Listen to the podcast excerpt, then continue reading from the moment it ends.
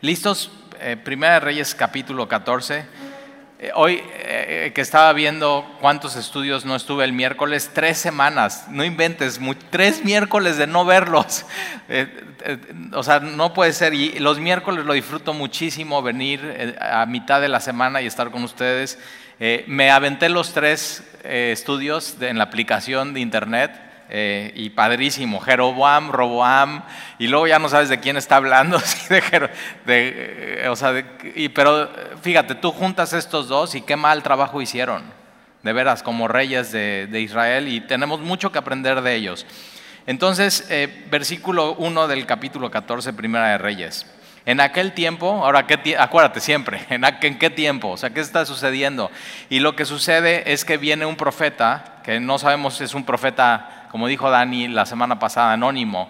Lo importante es que es un hombre de Dios y viene con, con eh, Jeroboam y le da una, una, una profecía eh, y, y la, mano de Jeroboam que es extendida ante al pro- profeta y le dice, "Pre- eh, prendedle o arrestadle, pero la mano que había extendido contra él se le secó y no la pudo enderezar. Así, nada más leyendo esta frase, digo, ¿no te acuerdas cuando tu mamá te decía, no me levantes la mano porque se te va a secar? y digo, ahí está. Y eso sucede. O sea, este cuate eh, es Jeroboam, levanta su mano contra este hombre de Dios, se le seca la mano y en vez de arrepentirse, va con él y dice, oye, ¿puedes orar para que la mano sea restaurada? O sea, no puedes orar por mí, por mi pecado, no puedes orar por toda la idolatría que ha sucedido, no puedes orar por mi mano. O sea, él está viendo lo superficial y no lo, lo muy espiritual y lo muy de su corazón. Eh, pero ¿qué hace este profeta? Moisés también, cuando acuérdate, eh, eh, su hermano y su hermana murmuran contra Moisés y les da lepra, Moisés ora por ellos. Así. Y es una de las cosas que aún tenemos que aprender como cristianos. Cuando alguien eh, las trae contra nosotros, tenemos que orar por ellos, porque Jesús nos pidió eso. Eh, o sea, amen a sus enemigos. Y es muy fácil amar a nuestros amigos. Pues es- ¿quién, no ama a los que te aman ¿no? y quieren lo mejor para ti? Pero Jesús nos lleva siempre más allá y dice, no, no, ora por ellos y ámalos, porque as- ascuas de fuego amontonarás sobre su cabeza. Y cuando dice ascuas de fuego, no es de que, ah, ascuas de fuego y para que la cabeza se le caliente, ¿no? No, eh, ascuas de fuego en, los tiempos bíblicos era alguien que no tenía nada, eh, y en Israel, acuérdate, es des- desierto, eh, en tiempos de, de invierno mucho frío, o sea, hay nieve, o sea, mucho, mucho frío. ¿Y que cómo calentaban en ese tiempo las casas? Pues con carbón. Y entonces este de, con tu enemigo, ¿no? Hazle bien y no solamente le, si viene a pedirte algo, no solamente lo que te pida, sino llénale su canasta de su cabeza con carbón para que pueda calentar su hogar. O sea, ben- bendícele de sobremanera. Y la verdad eso nos lleva así, Jesús nos estira la liga y nos confronta de cómo llevamos nuestras relaciones. Y, eso hace este profeta, ora por él y su mano es restaurada. Eh, pero después dice que con todo esto que sucede, Jero- Jeroboam no se aparta de su mal camino, sino lo que hace es vuelve a ser y a, a poner sacerdotes y eran sacerdotes no de la tribu de Leví, entonces se saca de la manga, ah, pues yo creo que tú vas a ser mi sacerdote y te voy a pagar tanto y te voy a dar un efod y te voy a dar un, tu uniforme de sacerdote y vas a entrar al ministerio, pero vas a hacer lo que yo diga. Entonces como que él empieza a hacer una religión totalmente pagana a su manera, con diferentes dioses y lleno de idolatría, o sea, por completo de, esa época de gloria con Salomón y el templo, de pronto vemos que todo es echado a perder por la idolatría eh, eh, de, estos hombres, de Jeroboam y. Roboam, acuérdate, hijo de Salomón eh, que es el, el que se queda con solamente eh, Judá y Benjamín, Judá donde está Jerusalén, y Dios le dice, por- o sea, lo voy a hacer por misericordia. O sea, si Dios, si por Dios fuera ya hubiera desaparecido, pero dice, porque le prometí a David, tu abuelo, y a tu papá Salomón, voy a dejarte como una luz en, en medio de todo. Entonces, reino dividido. Acuérdate, Jeroboam lo que sucede es que va el profeta con una capa nueva, la rompe en diez pedazos y dice, así, así va a ser dividido. Y yo te voy a dar diez tribus y dos tribus para, para Roboam. Y entonces en este tiempo lleno de idolatría y de maldad, y no solamente es idolatría, sino la idolatría les lleva a una inmoralidad. Y siempre vas a ver esto, cada vez que el hombre se aparta de Dios, del Dios vivo y verdadero, lo que tiene el, judaísmo y después el cristianismo es un solo Dios. Cuando de pronto hay idolatría, un corazón dividido, lo dijo Dani, un corazón de condominio, o sea que nada más no un solo Dios, sino diferentes dioses, ahí es donde viene la, inmoralidad, porque ¿qué más da si hay muchos dioses y no hay un pacto con esos dioses, sino son dioses lejanos? O sea, ellos no quieren tener nada con nosotros, simplemente queremos aplacarlos y que estén tranquilos, que no se metan con nosotros y que no nos molesten y que cuando quieran nada más, o sea, nos prosperen. Pero no lo que tenía eh, eh, Jehová de los ejércitos con su pueblo era un pacto. Y estos dioses paganos no hay un pacto, no hay nada, simplemente no hay, no hay una relación. O sea, es, es, como un matrimonio en unión libre, sin una responsabilidad, sin un pacto, sin realmente eh, un ida y vuelta. Y, y, lo que Dios tiene con su pueblo es eso, es un pacto. Es, por eso el matrimonio en la Biblia es un pacto de fidelidad y de amor. Y lo que Dios estaba pidiendo con ellos era eso, un pacto de fidelidad por amor. Y ellos simplemente deciden no tenerlo. Y, ve todo lo que va a suceder. ¿eh? Pero entonces en aquel tiempo de mucha idolatría, Abías, eh, ahora, Abías, eh, que es hijo de Jeroboam, el, el, nombre Abías significa mi padre es Señor. Entonces como que nace este bebé y algo pasa en Jeroboam que le dice, que le pone por nombre, mi Padre Señor. El problema es que le puede poner por nombre eso, pero si no es su Padre el Señor, y si no tiene un pacto con Él y está lleno de idolatría, ¿de qué sirve el nombre? Entonces, o sea, mejor le hubiera puesto, no sé, Judas, ¿no? O sea, no sé. Pero en aquel tiempo, o sea, fíjate, y siempre es eso, como que una suposición de espiritualidad, pero realmente su vida están negando la fe. Y siempre tienes que tener cuidado con eso en tu vida. En aquel tiempo Abías, hijo de Jeroboam, cayó enfermo. Y fíjate, eres rey o no eres rey, tienes oro o no tienes oro, tienes autoridad o poder, no importa, al final estas cosas llegan a la vida de una persona. Y cómo, cómo Dios usa a nuestros hijos de pronto para llamar nuestra atención, para correr a Él, para invocar su nombre. Y, Dios va a usar al hijo de Jeroboam para hacer un punto. Pero cómo nos mueve cuando un hijo se, enferma. Y, eh, y, fíjate, versículo 2, y dijo Jeroboam a su mujer, levántate ahora y disfrázate para que no te conozca que eres la mujer de Jeroboam y ve a Silo, porque ahí está el profeta Ahías. Ahora el profeta Ahías es aquel que le dio su llamado a Jeroboam y le dice, Dios te va a poner por rey y esto va a suceder y vas a tener estas diez. O sea, él le dice todo, pero durante su vida se olvida de este profeta. Y de pronto se enferma su hijo y como que se acuerda del profeta de Dios. Y, a ver, o sea, yo le preguntaría a él, a Jeroboam, o sea, ¿por qué no fuiste con Astoret? ¿Por qué no fuiste con Milcom? ¿Por qué no fuiste con Quemos? ¿Por qué no fuiste con Moloch? ¿Por qué no fuiste con Balaam? ¿Por qué de pronto te acuerdas del profeta de Jehová? Y yo me acuerdo un día que hace eh, no muchos años, pero mi hijo, el mayor Alan, que ya está altísimo, me superpasa por dos cabezas, eh, y, y eh, estaba teniendo problemas de salud, ¿no? de su estómago y vomitaba y tenía diferentes dificultades y me tocó llevarlo al doctor y estoy en el, en el doctor y el doctor le decimos que es todo lo que tiene y dice, no, pues yo creo que con sus síntomas eh, habría que hacerle una tomografía porque puede ser un tumor en la cabeza. Y así, hazte cuenta que me echaron un, así, cubeta de agua helada y, lo único que pude pensar es eso, es, no podía pensar en otra cosa más que en Dios. O sea, dice Dios, Dios, si este niño tiene eso, o sea, un tumor, ya, no, no, ah, pues no, pues tiene una inflamación intestinal y ya se le va a quitar. Son no, un tumor en la cabeza. Y, y, o sea, y yo no, así, ya ni, hace cuenta que me sentía en una dimensión desconocida, el doctor hablaba y yo ya no le hacía caso. Hizo que Alan se saliera de su consultorio para decirme eso, o sea, todavía más así, ¿no? Te puede salir tantito, voy a hablar con tu papá y yo digo, no, pues esto sí, se me paralizó el corazón. le digo, bueno, está bien, le voy a hacer esos estudios, salgo de ahí, le digo, Alan, vámonos, nos bajamos, nos subimos a la camioneta, no sé ni qué decirle a mi hijo y todo lo que estoy pensando es Dios. Dios.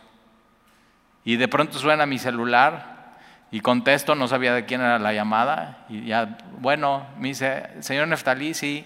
Ah, hablo del, aquí del consultorio del doctor, se fue sin pagar.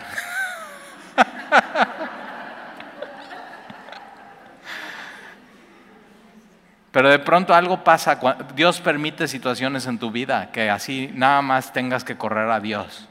Y todo lo demás, así, todo lo demás. No, importa cuánto dinero tengas en tu cuenta, no importa cuántos contactos tengas, no, importa nada.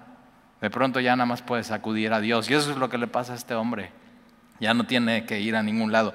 Al final de la historia no era un tumor, fuimos, le sacamos su radiografía, fuimos con el neurólogo y ya si conoces a Alan, tiene todo menos un tumor en la cabeza. Pero Dios usó eso de pronto en la vida de, de nuestra familia.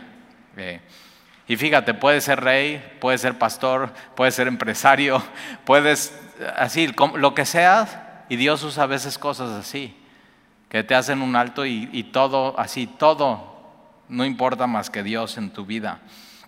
Pero entonces pasa esto que se enferma y, se ve que habías, no sabemos su edad, pero es, es eh, entre niño y joven. Eh, y, y entonces Jeroboam le dice a su mujer, levántate ahora y disfrázate. O sea, como que vas a ir con el profeta, pero que no sepan que eres tú. O sea, vas así. O sea, y, pues sí, no, quieren, no quiere que sepan quién es, después de todo lo que ha hecho. O sea, qué pena. Y, y, después de toda la idolatría, el problema de Jeroboam es que no solamente él cometió idolatría, sino fue un pésimo líder que liderió a toda la nación a cometer idolatría. Una cosa es que tú peques, pero el problema es que tu pecado tiene consecuencias y arrasas con gente. Arrasas, por eso cuando un pastor o un ministro cae, no es de que, ah, pues bueno, no, no le hago, no, sí, sí se hace daño y ahí es como dominó que va cayendo y, hace, eh, y, todo esto está pasando aquí en, con Jeroboam. Y entonces le dice, levántate, ahora, ¿por qué no va él? ¿Por qué manda a su esposa? ¿Te das cuenta? Él sabe, él sabe lo que Dios le había dicho a través del profeta, o sea, que tenía que ser fiel. Eso es lo que tenía que ser. No tenía que ser el rey más grandioso, ni el más glorioso, ni, ni no, fidelidad. Y es una de las cosas que él no, simplemente no puede hacer. Y entonces manda a su mujer, eh, y le dice, disfrázate para que no te conozca que eres la mujer de Jeroboam y ve a Silo, porque allá está el profeta Ahías, el que me dijo que yo había de ser rey sobre este pueblo.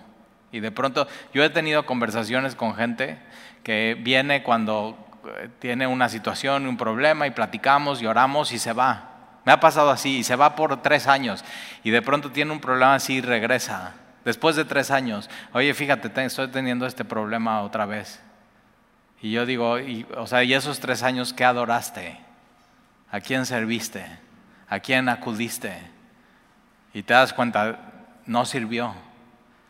Y, pero aquí te esperamos. Siempre así, siempre, siempre el Dios de la Biblia va a estar esperando lo que se ha ido y se ha perdido. Y, y entonces el que me dijo que yo había de ser rey sobre este sobre este pueblo. Eso pasó en el capítulo 11, versículo 38.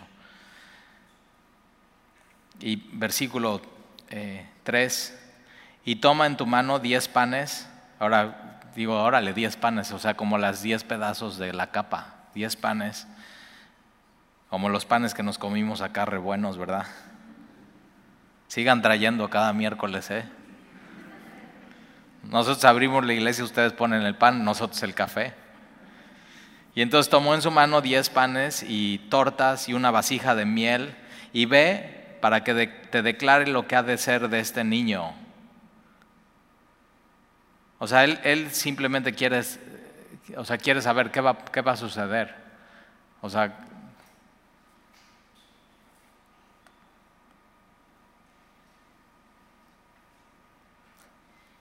versículo 4. Ahora, este regalo no es de un rey hacia un profeta, es de, un plebeyo.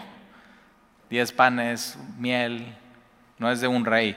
Pero, eh, o sea, quiere seguir disfrazando a su, a su esposa de eso, como si, como si se pudiera disfrazar de Dios y Dios no saber quién es. Pero hay gente que piensa así, ¿eh? como que te puedes eh, ser un fraude delante de Dios y no, no se puede. Versículo 4, y la mujer de Jeroboam lo hizo así, y se levantó y fue a Silo, y vino a casa de Ahías, y ya no podía ver a Ahías. Tenía posiblemente cataratas, y, porque sus ojos se habían oscurecido a causa de, de su vejez. Mas Jehová había dicho a Ahías, entonces no puede ver, pero sí puede escuchar a Dios. Yo conozco a gente que ya no puede ver con sus ojos por alguna enfermedad, pero sí pueden escuchar a Dios. Y pueden ver a Dios en su corazón y en su alma. Y vamos a ver que este es un profeta que ya no puede ver con sus ojos, pero sí puede ver lo que va a pasar 300 años después con Israel. Y lo que tenemos en nuestras manos, la Biblia, nos enseña muchas cosas que sin ella no podríamos ver. Y nos abre los ojos ilumina nuestra alma. Y entonces, eh, versículo 5, más Jehová había dicho a Ahías, he aquí que la mujer de Jehová vendrá a consultarte por su hijo que está enfermo. Entonces, cuando tu hijo está enfermo, Dios sabe. No se le pasa. Y un versículo que tienes que memorizar en tu vida es, todas las cosas ayudan a bien a los que aman a Dios aún las enfermedades, aún un virus que ya llevamos batallando con él dos años, aún eso.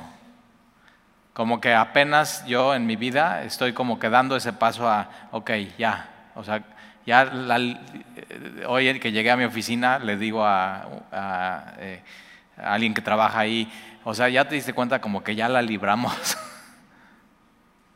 Ya estamos como que del otro lado, ya están pasando cosas y es tiempo de, mirar atrás y ver todo lo que aprendimos en este tiempo. Y no temer, ¿eh? Y darnos cuenta que todas las cosas, todas las cosas que sucedieron, cuando se cerró la economía, cuando no podías salir de tu casa, cuando tenías miedo, cuando todo lo que pasó en Europa, cuando empezó a salir la vacuna y si esta vacuna o no esta vacuna y todo así, toda la confusión del mundo. Siguen confundidos. ¿eh? O sea, de pronto, así Gatel, no, no hay que vacunar a los niños. Y hoy, no, sí, hay que vacunar a los niños. Digo, mira, tú y yo, ¿cuánto necesitamos la iglesia de venir aquí a, entre nosotros ver la verdad con nuestros ojos? Porque está lleno de confusión el mundo. Y yo digo, yo quiero ver esto, yo quiero ver e, esto. Pero tienes que pasar ya ese punto en tu vida donde ya estés disfrutando, ver lo que ha pasado y lo que viene para tu vida después de lo que sucedió. Las decisiones que empiezas a tomar y cómo veas y con qué actitud tomes lo que viene en tu vida es lo que vas a poder platicar en 10 años a tus, a tus hijos si tienes hijos o a tus familiares y tus amigos. ¿Cómo viviste esta etapa? Entonces hay que tomar decisiones y ya dar ese paso a lo que sigue en tu vida. Pero entonces eh, eh, dice que está enfermo. Eh, así y así le responderá es, pues cuando ella viniere, vendrá disfrazada. O sea, Dios sabe cuando alguien se quiere disfrutar, disfrazar, quiere aparentar a alguien que no es. y aún cuando traes tu cubrebocas y todo, Él te ve, todo, todo, o sea, todo, todo te ve. Él sabe absolutamente todo de ti. No te puedes ocultar de Él. Entonces, versículo 6, cuando Ahías oyó el sonido de sus pies, entonces puede ver visiones, puede escuchar a Dios y puede oír muy bien sonidos. Al entrar ella por la puerta dijo, entra mujer de Jeroboam. o sea, ¿de qué sirvió el disfraz? ¿Por qué te finges otra? Con Dios no se puede fingir. Puedes intentar y traer un disfraz y una careta, y un, pero no se puede. O sea, es cuestión de tiempo para que la palabra de Dios revele tus intenciones, tus motivaciones, tu corazón, tu vida, tu pecado. ¿Por qué te finges otra? Y un punto importante es eso, es eh, cuando, cuando venimos a la iglesia y nos juntamos y estamos en discipulados y estamos allá afuera tomando un café, no tenemos que fingir ser otros. No, no finjas ser más espiritual de lo que eres. O sea, en la gracia de Dios puedes ser tú y decidir de ahí de ser tú, crecer en Cristo. Pero de ahí se parte de ser auténticos, ser reales, ser sinceros. La palabra sincero que todo el Nuevo Testamento te anima, sé sincero, sé sincero. Es, la palabra sincero viene de sincera. Y en los tiempos del Nuevo Testamento tenían estas esculturas, seguramente las has visto, romanas de mármol, de, personas y de, cabezas. Y entonces cuando alguien eh, cometía una falta y estás haciendo así, ¿no? Sus ojos, todo te queda bonito y de pronto la nariz, ¡tac! Y le das la media nariz y se queda chato.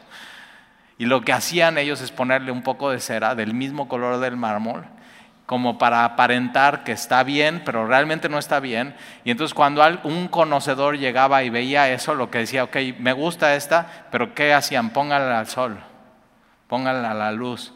Y ahí todas, así, toda la cera que había se derretía y se veía las impurezas. Y cuando tú y yo estamos delante de Dios, expuestos a su luz, todas las impurezas y lo que pusimos y lo que tratamos de ocultar se derrite y Dios nos muestra, es un espejo. La palabra de Dios es eso, es, un espejo. Y entonces dice, ¿por qué te finges ser otra? He aquí, yo soy enviado a ti con revelación dura. Entonces fíjate, Jeroboam le dice, mi amor, vas a ir con el profeta, yo te envío a ti. Y, y Dios dice, ah, no, pero yo profeta te envío a ti a ella. Entonces, por un lado está siendo enviada a ella y por otro lado el profeta está siendo enviada por Dios a ella. ¿Para qué? Para darle un mensaje, no darle un mensaje nada más a su mujer, sino darle un mensaje a Jeroboam, que Jeroboam había decidido no escuchar a Dios. Y, va a ser un mensaje duro, un mensaje eh, que tiene que escuchar. Y, y yo digo, es mejor escuchar de Dios un mensaje duro que no escuchar. Es mejor eso.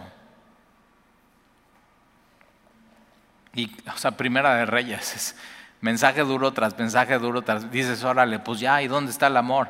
Aquí, Dios diciéndote y advirtiéndote qué no debes de hacer y cómo tienes que hacer en tu vida. Este es el mensaje de amor más hermoso. Y dice, aquí yo soy enviado a ti con revelación dura, versículo 7, ve y di a Jeroboam, fíjate, ve y di a Jeroboam. ¿Por qué? Porque a pesar de todo, Dios ama a Jeroboam. ¿Quién escogió a Jeroboam? Dios. Vi, ve y di a Jeroboam. Así dijo Jehová Dios de Israel, por cuanto yo te levanté de en medio del pueblo. Acuérdate, Jeroboam, yo te levanté, no eras nadie, yo te levanté de en medio del pueblo, yo te escogí y te hice príncipe sobre mi pueblo Israel y rompí el reino de la casa de David y te lo entregué a ti. Y tú no has sido como David mi siervo, que guardó mis mandamientos y anduvo en pos de mí con todo su corazón, haciendo solamente lo recto delante de mis ojos, sino que hiciste lo malo. El líder malo, idólatra, pero arrastrando a los demás a idolatría, sino que hiciste lo malo sobre todos los que han sido antes de ti. O sea, ya se ganó el título. O sea, Jeroboam es peor, Dios le está diciendo, eres peor que Salomón, que de él quité el reino y te lo entregué a ti, no para que siguieras sus pisadas, sino las de David. Pero dice, antes de ti y antes de Salomón fue David, que David no es, fue un rey malo, antes de David fue Saúl, y le está diciendo, eres peor que Saúl. Y Saúl era dos cosas, era un hombre malo y fue un rey pésimo, pero Jeroboam peor. Tremendo. Y Dios le dice la verdad, o sea, cómo, cómo es.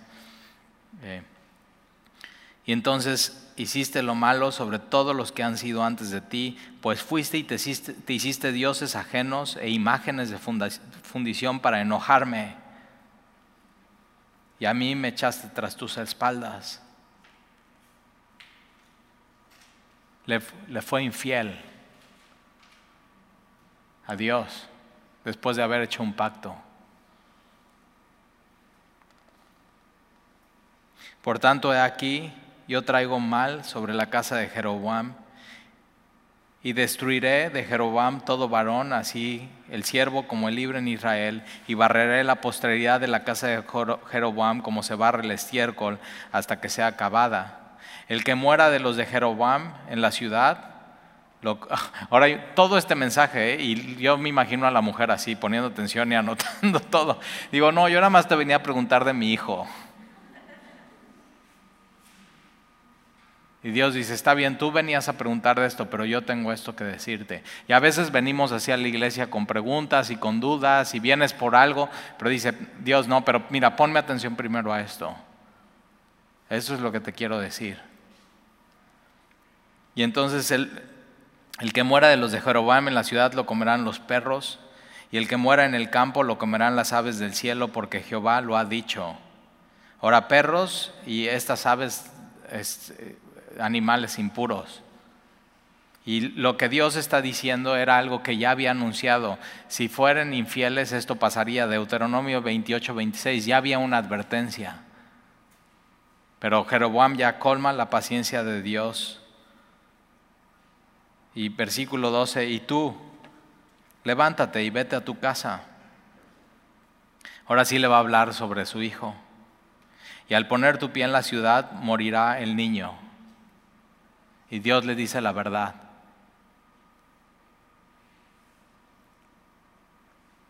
Y todo Israel lo endechará y le enterrarán, porque de los de Jeroboam solo él será sepultado. Todos los demás, acuérdate, o sea, perros y aves no van a, no van a tener un entierro de honra. Ahora, ¿por qué Dios había de honrarles si ellos han deshonrado a Dios? Y de esa manera. Pero algo tenía este niño, este hijo de Jeroboam, que Dios le va a honrar. No, no, no nos dice la Biblia qué es, pero no va a morir en una tragedia, no va a morir como todos sus descendientes. Y todos lo endecharán y, le enterrarán, porque los de Jeroboam solo él será sepultado, por cuanto se ha hallado en él alguna cosa buena delante de Jehová, Dios de Israel, en la casa de Jeroboam. Y Jehová levantará para sí un rey sobre Israel, el cual destruirá la casa de Jeroboam en este día, y lo hará ahora mismo, y ese es el rey Bosa, que vamos a ver más adelante, versículo 15. Y Jehová sacudirá a Israel al modo que la caña se agita en las aguas ¿Nunca has visto eso? Como, en, por ejemplo, si vas al río de Jamapa o al estero, eh, tiene, hay unas, pues unas unos palos que salen así, de pronto cuando hay mucha corriente se, se empiezan a hacer así, y, y tiene esta idea que así como una caña o un palo en medio de la corriente, en el agua, se empieza a agitar y, muy frágil. Y lo que está anunciando Dios aquí es que va a ser muy frágil el reino y va a haber problemas políticos muy grandes y que cualquier cosita de ese palo se va a cortar, se va a arrancar y se va a ir. Y Dios le está diciendo toda la verdad de lo que va a suceder a través de este profeta, que no ve, pero ve muy claro lo que va a suceder. Y entonces Jehová sacudirá a Israel al modo que la caña se agita en, el, en las aguas, y él arrancará a Israel de esta buena tierra, el exilio. Este profeta está viendo 300 años después de este momento lo que va a suceder y les está advirtiendo. Y vamos a leer más adelante, cuando van a exilio, Dios les recuerda, fue por, todo comenzó por Jeroboam. 300 años después. Entonces, nada más piensa en esto. Lo que haces hoy con tu vida sí importa. Después, aun cuando ya mueres, sí importa, porque tenemos un Dios eterno. No fuiste creado para morir, fuiste para, creado para vivir por una eternidad. Entonces, ¿qué, ¿qué, quieres dejar? ¿Qué legado vas a querer dejar? Y entonces, y los esparcirá más allá del Éufrates, eso pasa en Segunda de Reyes capítulo 17, viene el, el, rey de Asiria y se los lleva al exilio por cuanto han hecho sus imágenes de acera, enojando a Jehová. Y él entregará a Israel por los pecados de Jeroboam, el cual pecó y ha hecho pecar a Israel. Aquí está todo, ha hecho pecar a Israel. Vamos a ver más adelante en Primera y en Segunda de Reyes cómo 14 veces, hazte cuenta que Dios está repitiendo, y Jeroboam hizo los malos ante los ojos de Dios, y Jeroboam hizo lo malo, ya Jeroboam muerto, Jeroboam hizo lo malo ante los ojos de Dios, y por eso está pasando esto, y por eso la decadencia. Fíjate todo lo que piensa con un hombre. Y como así, como, como dominó tras dominó, va cayendo todo. Entonces sí importa lo que haces con tu vida.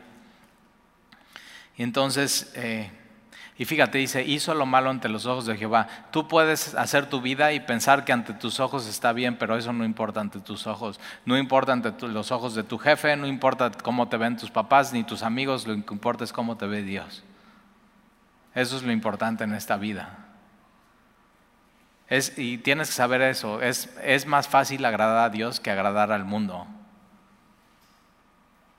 Lo único que necesitas para agradar a Dios es fe. Que, así que obedezcas lo que Él te dice. Porque sin fe es, imposible agradar a Dios, pero con fe es posible agradar a Dios. Entonces es más, es más fácil. Eh, versículo 17, entonces la mujer de Jeroboam se levantó y se marchó y vino a Tirsa. Ahora, antes eh, eh, Jeroboam tenía como su sede en Siquem y de pronto se mueve a Tirsa y no sabemos por qué, pero él está tomando decisiones a lo loco. Y cuando no tienes a Dios en tu vida eso sucede, simplemente estás tomando decisiones como, como una caña en medio del río que simplemente se deja llevar por la corriente hacia donde va y en cualquier momento, muy, está muy frágil, en cualquier momento ya se la lleva. Y tú tienes que ser como árbol plantado junto a corrientes de agua. ¿Y cómo es eso? Echando raíz profunda. Y entonces tu hoja no cae y todo lo que haces prospera. Y te sientes estable y te sientes firme y estás edificado en Dios. Y entonces eh, eh, cuando vino a Tirsa y entrando ella por el umbral de la casa, así en el momento, el niño murió. Tienes que saber que todo lo que dice Dios es verdad y pasa. Nada de su palabra caerá.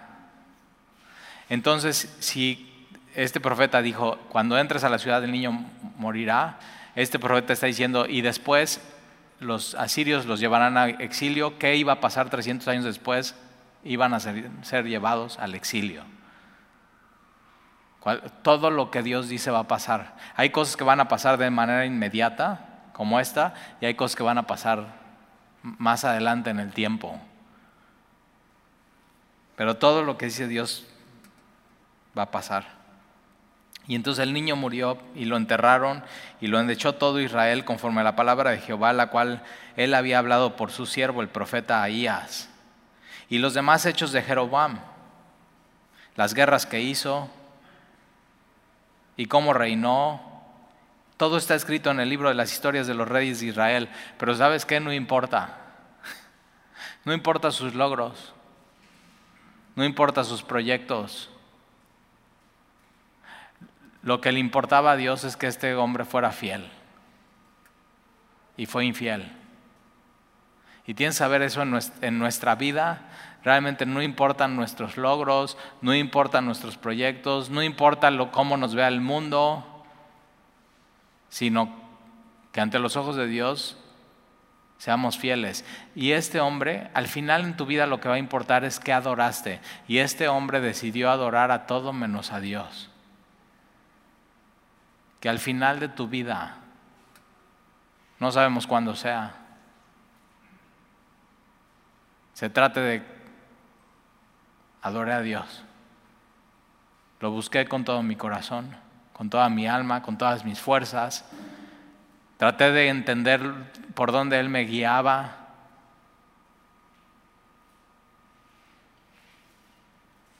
De eso se trata la vida. Al final, ante los ojos de Dios es eso. ¿Qué, qué amas en este mundo? Todo lo demás. Jesús dice eso, separados de mí nada pueden hacer. Tú puedes llegar al final del día y, en tu casa, ¿cómo te fue hoy? No, me fue excelente, tuve un día grandioso, me fue muy bien, hiciste tu ejercicio, trabajaste, o sea, fue un día así perfecto y, no tuviste comunión con Jesús. Jesús dice, ese día, ¿qué, ¿qué hiciste ante los ojos de Dios? Nada, nada. Y puedes tener el peor día del mundo y tropezarte hacerte pipí un perro, o sea, todo, chocar, pero si estás en comunión con Jesús, fue un gran día. Eso es la gracia de Dios. Tienes que aprender a caminar en su gracia y en su amor. Al final en tu vida lo que va a valer es lo que hiciste con Él y para Él.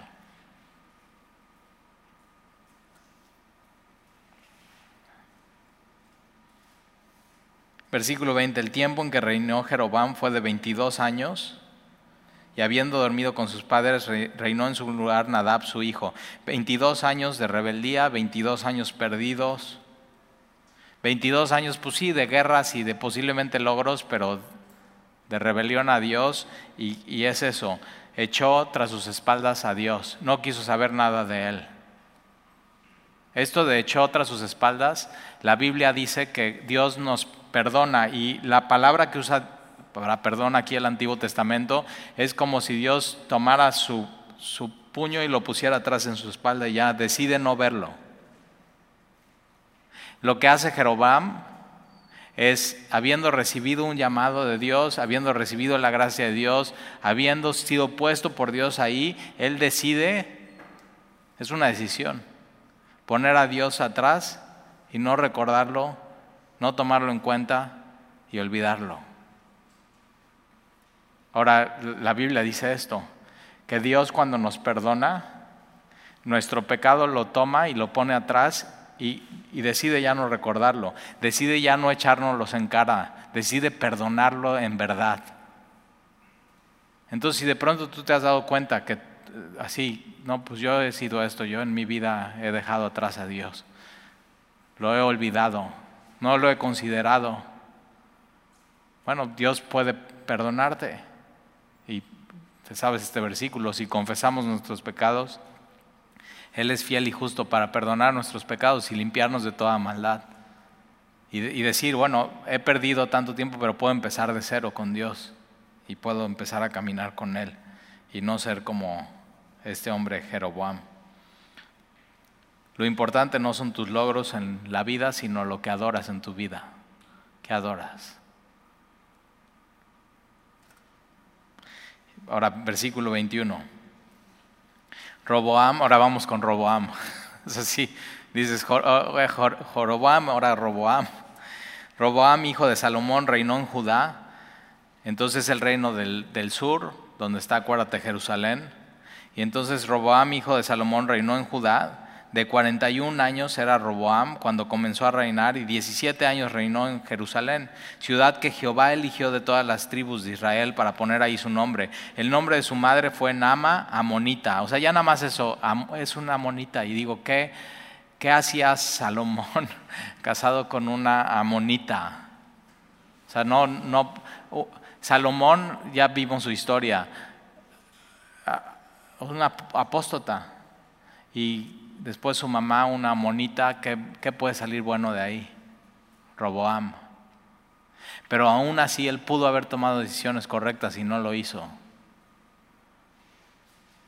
Y entonces versículo 22, y Judá hizo lo malo ante los ojos de Jehová, y le enojaron más que todo lo que sus padres habían hecho en sus pecados que cometieron, porque ellos también se edificaron lugares altos, estatuas, imágenes de acera en todo collado alto y debajo de todo, o sea, en, todo, en todos los lugares altos, en todo collado alto, debajo de todo, o sea, idolatría en todos lados. cuando era Jerusalén. Era el lugar de la adoración, era donde Dios había decidido, ahí pondré mi gloria, mi nombre, aquí escucharé sus oraciones y ellos deciden llenar todo de idolatría. Versículo 24. Y hubo también sodomitas en la tierra. Estos son eh, servidores de templos paganos, prostitutas y, y prostitutos, homosexuales, que estaban ahí para adorar al Dios del sexo. Y vemos así abominación tras abominación. Pero todo empezó con idolatría, con no considerar a Dios. Todo, empieza con eso, con no tener a Dios en el centro de tu vida.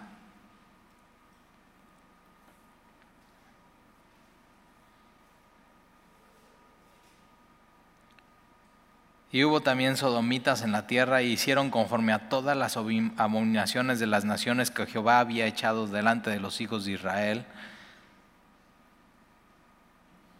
Al quinto año del rey Roboam, o sea, ¿te acuerdas Salomón?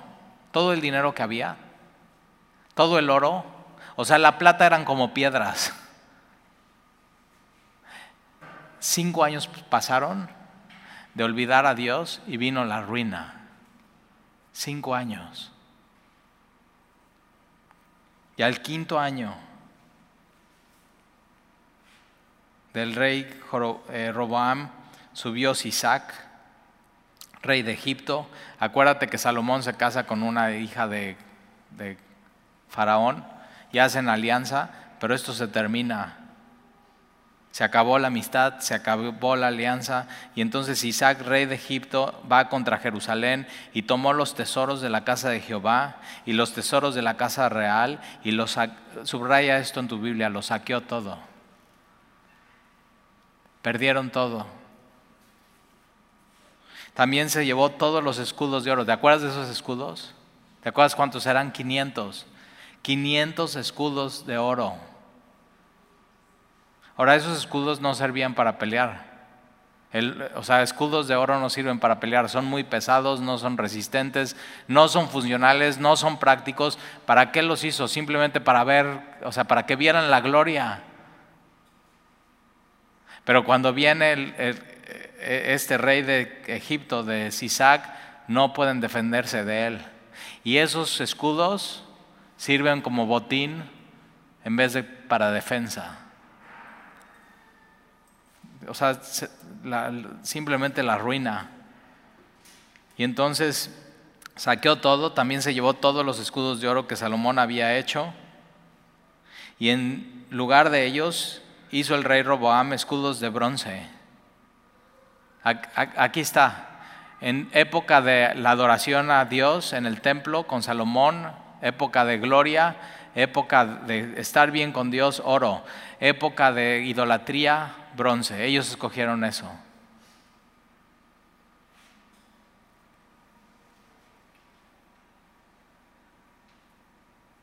Y los dio a los capitanes de la guardia, quienes custodiaban la puerta de la casa real. Y cuando el rey entraba en la casa de Jehová, los de la guardia los llevaban y los ponían en la cámara de los de la guardia. Y o sea, saquearon todo, todo en ruinas, se acabó, se acabó el esplendor. Y, mira, vamos por favor a Segunda de Crónicas, porque te, quiero explicar esto, cómo sucedió, y aquí hay más detalles. En Segunda de Crónicas, adelantito, eh, capítulo 12. Segunda de Crónicas, capítulo 12. Ahora, esto de Sisac está aquí en Primera de Reyes, está en Segunda de Crónicas, pero también arqueológicamente hay evidencia que hubo esta... Eh, hay evidencia que hubo estos saqueos y esta ruina de este rey de Egipto. Eh, segunda de Crónicas, capítulo 12, versículo 1. Dice, cuando Roboam había consolidado el reino, subraya esto en tu Biblia, dejó la ley de Jehová. La ruina vino cuando dejó la palabra de Dios este hombre. Segunda de Crónicas, capítulo 12. Cuando Roboam había consolidado el reino, dejó la ley de Jehová y todo Israel con él. y por cuanto se había rebelado contra Jehová, igual que Jeroboam. En el quinto año del rey Roboam subió Sisac, rey de Egipto, contra Jerusalén, con mil doscientos carros y con setenta mil hombres de a caballo, mas el pueblo que venía con él de Egipto, esto es libios, suquenios, etíopes, no tenía número, y tomó las ciudades fortificadas de Judá y llegó hasta Jerusalén. Todas las ciudades fortificadas que había construido Salomón, ¿te acuerdas? No sirvieron de nada. ¿Por qué? Porque tú podías tener todos los escudos, todas las ciudades fortificadas, una gran muralla, pero si Dios no está contigo, ellos decidieron dejar a Dios. Y Dios simplemente dijo, ok, eso quieren, va. Y viene este... Dios está diciendo, no me quisieron oír a mí, a ver si oyen a Sisac. No tenía que haber sucedido esto. Y entonces llegó hasta Jerusalén. Y entonces vino el profeta Semaías a Roboam y a los príncipes de Judá que estaban reunidos en Jerusalén por causa de Sisac, y les dijo, así ha dicho Jehová, vosotros me habéis dejado.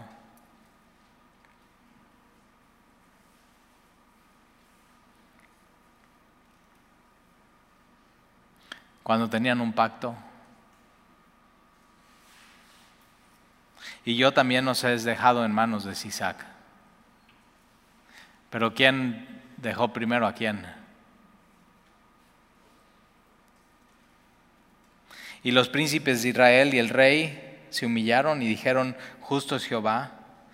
Y cuando Jehová vio que se habían humillado, escucha esto, ¿eh? Si es tu caso, aquí está la solución. Si tú te has olvidado de Dios, Tú tienes que humillarte delante de Él y decir, yo estoy mal, Dios no está mal. Yo me fui. Y vino palabra de Jehová a Semaías diciendo, se han humillado, no los destruiré, antes los salvaré en breve y no se derramará mi ira contra Jerusalén por mano de Sisac, pero serán sus siervos para que sepan lo que es servirme a mí y qué es servir a los reinos de las naciones. Subió pues Isaac, rey de Egipto. Entonces se humillan, Dios los perdona, pero eso no les quita las consecuencias. Es disciplina, es por amor a Dios. ¿Para qué? Para que no lo vuelvan a hacer. Y subió pues Isaac, rey de Egipto, a Jerusalén y tomó los tesoros de la casa de Jehová y los tesoros de la casa del rey. Todo lo llevó y tomó los escudos de oro que Salomón había hecho. Y en el lugar de ellos hizo el rey Roboam escudos de bronce y los entregó a los jefes de la guardia, los cuales custodiaban la entrada de la casa del rey. Y cuando el rey iba a la casa de Jehová, venían los de la guardia y los llevaban y después los volvían a la cámara de la guardia. Y cuando él se humilló, la ira de Jehová se apartó de él para no destruirlo del todo. Y también en Judá las cosas fueron bien. Fortalecido pues Roboam reinó en Jerusalén y era Roboam de 41 años cuando comenzó a reinar y 17 años reinó en Jerusalén, ciudad que escogió Jehová de todas las tribus de Israel para poner en ella su nombre. Y el nombre de la, otra vez, el nombre de la madre de Roboam fue Namá Amonita e hizo lo malo porque no dispuso su corazón para buscar a Jehová. Las cosas de Roboam, primeras y postreras, no están escritos en los libros del profeta Semaías y el vidente Ido, en el registro de las familias, y entre Roboam y Jeroboam hubo guerra constante, guerra constante entre los hermanos. No hay paz. En el tiempo de Salomón, paz. En los tiempos que decidieron apastarse de Dios, guerra. Guerra entre ellos, guerra entre los hermanos, guerra constante. Y durmió Roboam con sus padres y fue sepultado en la ciudad de David y reinó en su lugar Abía, su hijo. Entonces vamos a regresar y vamos a terminar en 1 Reyes 14. ¿Qué, qué advertencias?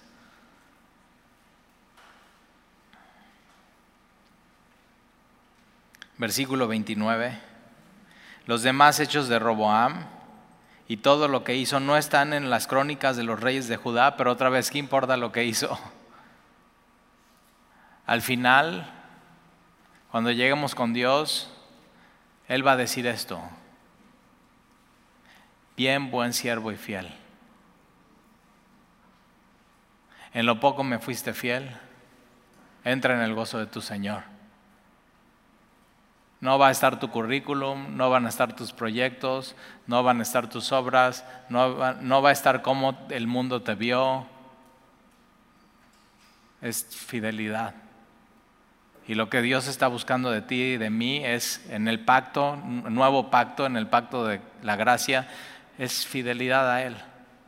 Una relación fresca, una relación nueva, caminar con Él, conocerle, buscar su rostro. ¿Qué quieres, Señor? Y todos los días, todos los días que te despiertes, lo primero que hagas sea así, Señor, gracias por este día, gracias por, por mi vida. Gracias por lo que me has dado, gracias porque sigo aquí. Y podemos quejarnos de muchas cosas de la pandemia y así, pero pues seguimos vivos, ¿no? Estamos aquí. Y si todavía estás aquí es porque Dios tiene un propósito para ti. Fidelidad. No sabemos cuándo Dios te llame. Y hay una historia que Jesús platica del hombre rico que ya no sabía dónde guardar sus cosas y dice, bueno, voy a construir unos graneros más grandes. Y llegan y le dicen, eh, necio, hoy Dios ha venido a pedir tu alma. ¿De qué sirve todo eso? Así, fidelidad a Dios. Eso es lo que Él nos pide. Es tan, así, tan sencillo. Y por eso Jesús cuando estaba en Galilea y ve a Pedro y a Juan y a Jacobo, su hermano, y nada más pasa y dice, sígueme. Y ellos dejan sus redes y siguen a Jesús. Una relación con Él. ¿Cómo, cómo se ve eso en, tu vida? ¿Cómo se ve eso en el día a día? Y al final otra vez, no, no va a importar nada más que a qué adoraste.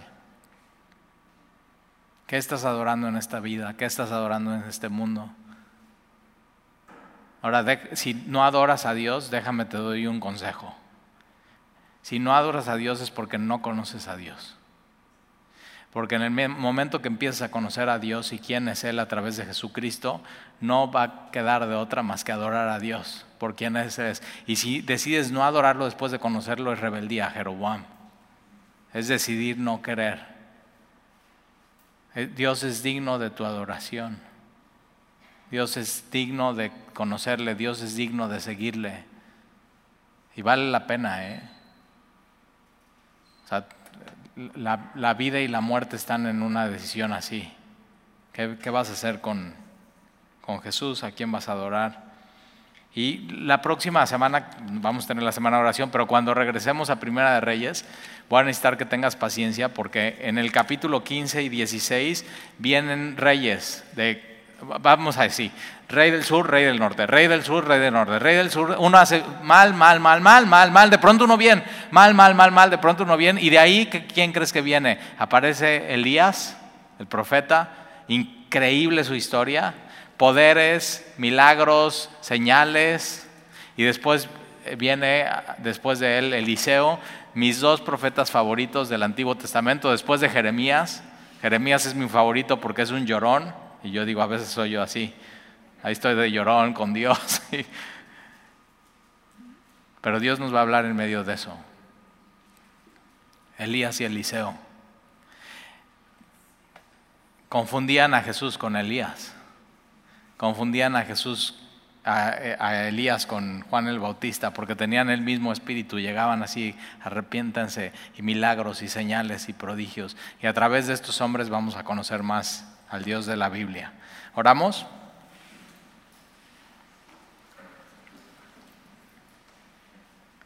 Señor, y el día de hoy nos paramos delante de ti y podemos venir disfrazados, Señor, de de religiosos, podemos venir disfrazados de buenas personas, podemos venir disfrazados de algo que no somos. Pero Señor, delante de ti estamos como desnudos, no, no hay disfraz que funcione, no hay disfraz que sirva. Y tú conoces, Señor, nuestras intenciones, tú conoces nuestros pensamientos, tú conoces nuestras obras, Tú conoces cuánto tiempo estamos pasando contigo y con Jesús y la relación que tenemos con tu Espíritu Santo. Tú conoces, Señor, si hemos decidido en nuestro corazón adorar algo que no eres tú. Cuando tú creaste nuestro corazón para adorarte a ti y a nada más. Tú quieres por completo nuestro corazón, Señor. Y eres un Dios celoso, que quieres lo mejor para nosotros. Y por eso te indignas, y por eso te enojas, y por eso nos celas. Porque tu Espíritu Santo nos anhela. Y entonces, Señor, nos paramos delante de ti. No queremos ser Jeroboam, no queremos ser Roboam. Queremos ser tuyos, Señor, y ser fieles. Y posiblemente en ningún lado, al final de nuestra vida, vaya a estar nuestro nombre. Ningún periódico, ninguna noticia.